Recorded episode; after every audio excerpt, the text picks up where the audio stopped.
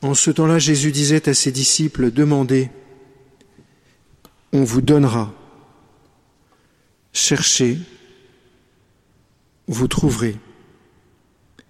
Frappez, on vous ouvrira. En effet, quiconque demande reçoit, qui cherche trouve, qui frappe, on ouvrira.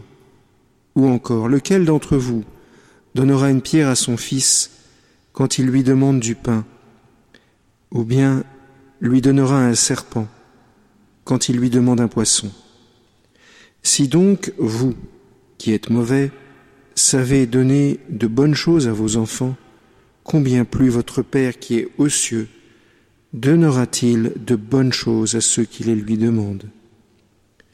Chers frères et sœurs, nous avons dans ce texte ce qu'on appelle avec un mot assez drôle un paradoxe. Un paradoxe, c'est quelque chose qui paraît contradictoire et qui est tenu dans, un même endroit, dans un même lieu. Ici, par exemple, Dieu nous demande de demander. Demandez ce que vous voulez.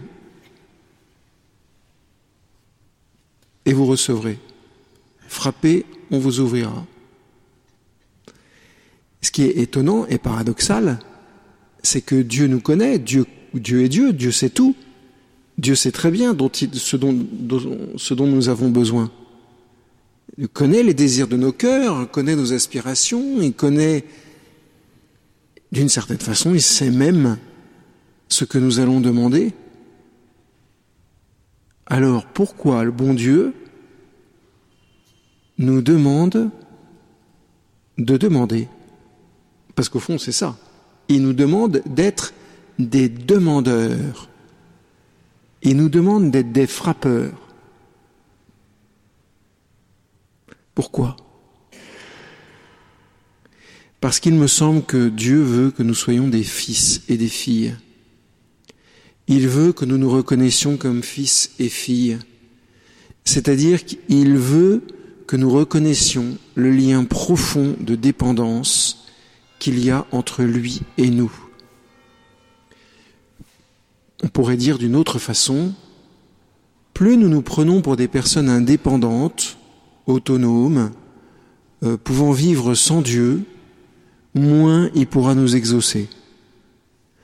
Plus nous manifestons notre attachement à Dieu, plus nous manifestons le fait que nous sommes liés à lui, que nous sommes faisant partie de lui, et plus Dieu nous exauce, tel que nous le demandons. Parce que là encore, il y a une autre finesse. Vous avez remarqué dans le texte, demandez, on vous donnera. On ne vous dit pas quoi Cherchez, vous trouverez. Mais on ne vous dit pas quoi On ne vous dit pas demandez une voiture et vous aurez une voiture.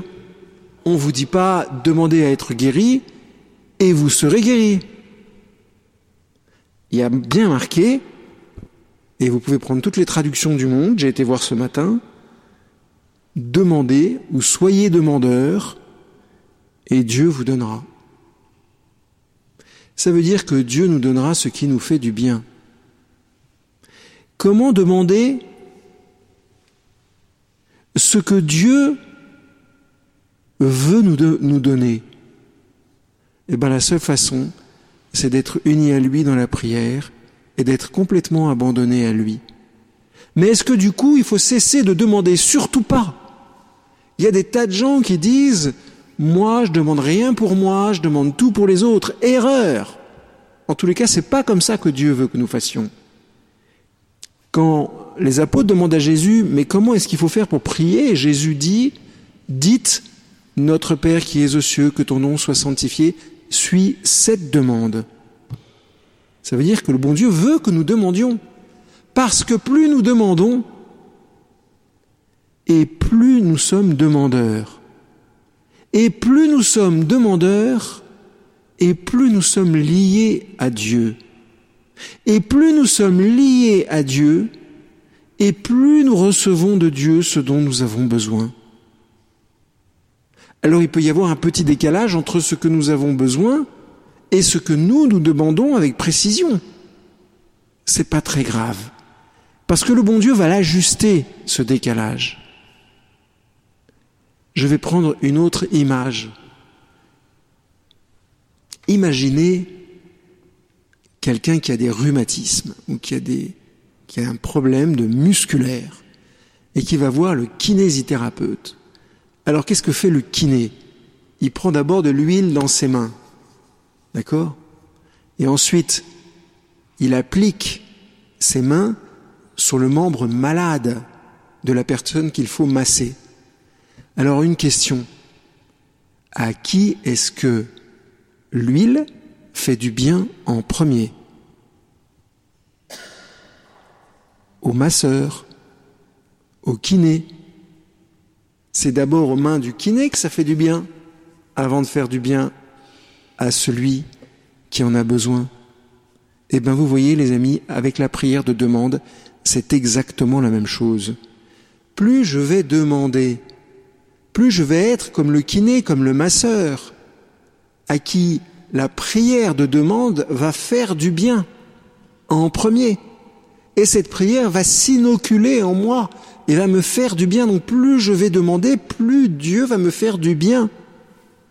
Jusqu'à ce que je sois parfaitement ajusté à Dieu et où ce que je demande avec précision correspond à ce que Dieu veut avec précision. Prenons maintenant un cas précis qui est la prière de demande pour la guérison des malades. Est-ce qu'en faisant ça, on fait quelque chose qui outrepasse ce que le Seigneur nous demande. Le Seigneur nous a demandé de faire comme il l'a fait, d'évangéliser comme il a évangélisé. Il nous demande de suivre son chemin. Qu'est-ce qu'a fait Jésus? Il a guéri les malades 25% de son temps. Il n'a pas arrêté de, de prier pour les malades. Donc il est bon de prier pour les malades. Est-ce que c'est la chose la plus importante? C'est une chose très importante. Et nous avons raison de le faire. Et l'Église nous le demande. Est-ce qu'on peut dire que on est peu exaucé? On ne peut pas dire ça. On est toujours exaucé. Toujours cette huile d'amour pénètre notre cœur, pénètre notre âme. Parfois on le voit il y a des guérisons et parfois on ne le voit pas c'est qu'il faut encore prier et encore prier et encore prier pour que cette huile d'amour pénètre au plus profond de notre cœur. En ce moment, chers frères et sœurs, il y a une épidémie et tout le monde a peur. Et tout le monde a peur d'être malade. Et tout le monde a peur de rendre malade. Mais est-ce que Jésus n'est pas vivant Est-ce que Jésus n'est pas présent? Bien sûr, il faut prendre les précautions d'usage, avec beaucoup de bon sens, tout simplement. Faire ce que les médecins nous recommandent. Et après, chers frères et sœurs, vivre, vivre. Dans cette histoire, je voudrais simplement vous pointer à un danger spirituel que le démon use avec facilité il exagère. Le démon fait toujours ça. Ou il exagère dans le positif, ou il exagère dans le négatif. Et là, c'est pareil, il exagère. Alors les plus sensibles d'entre nous, les plus traumatisés d'entre nous, les plus fragiles d'entre nous, eh bien, ils sont susceptibles, ils, sont, ils, vont, ils vont vibrer davantage. N'exagérez pas. Fixez-vous à la réalité de ce que vous avez à vivre, tout simplement. Il ne s'agit pas de faire comme s'il n'y avait rien, il ne s'agit pas de ne pas être prudent, il s'agit juste d'être dans la paix de la confiance simple des enfants de Dieu qui sont extrêmement réalistes. Je vous en prie, chers frères et sœurs, ne cédez pas à la panique générale. Ça sert à rien. Dernière petite chose, si vous cédez à la panique et à la peur, comment ferez-vous pour aider ceux qui sont fragiles? Un pompier peut pas aider s'il lui-même n'est pas solide. Vous avez remarqué que les pompiers sont des gars magnifiques en général. Ils sont solides, ils sont jeunes, ils montent à l'échelle, ils ont peur de rien. Bon, bah, le bon Dieu veut qu'on soit pareil. Conscient du danger, conscient de la réalité, mais prêt à tout moment à servir nos frères. Vous voyez, là encore, il y a un paradoxe. D'un côté, il y a un danger, mais de l'autre côté, il y a la présence bienveillante du Christ qui nous aide à rester dans la réalité des choses. Et ça, c'est important. Demandons cette double grâce, si vous le voulez bien, pour aujourd'hui. D'une part, comme je le viens de dire, de rester paisible et réaliste,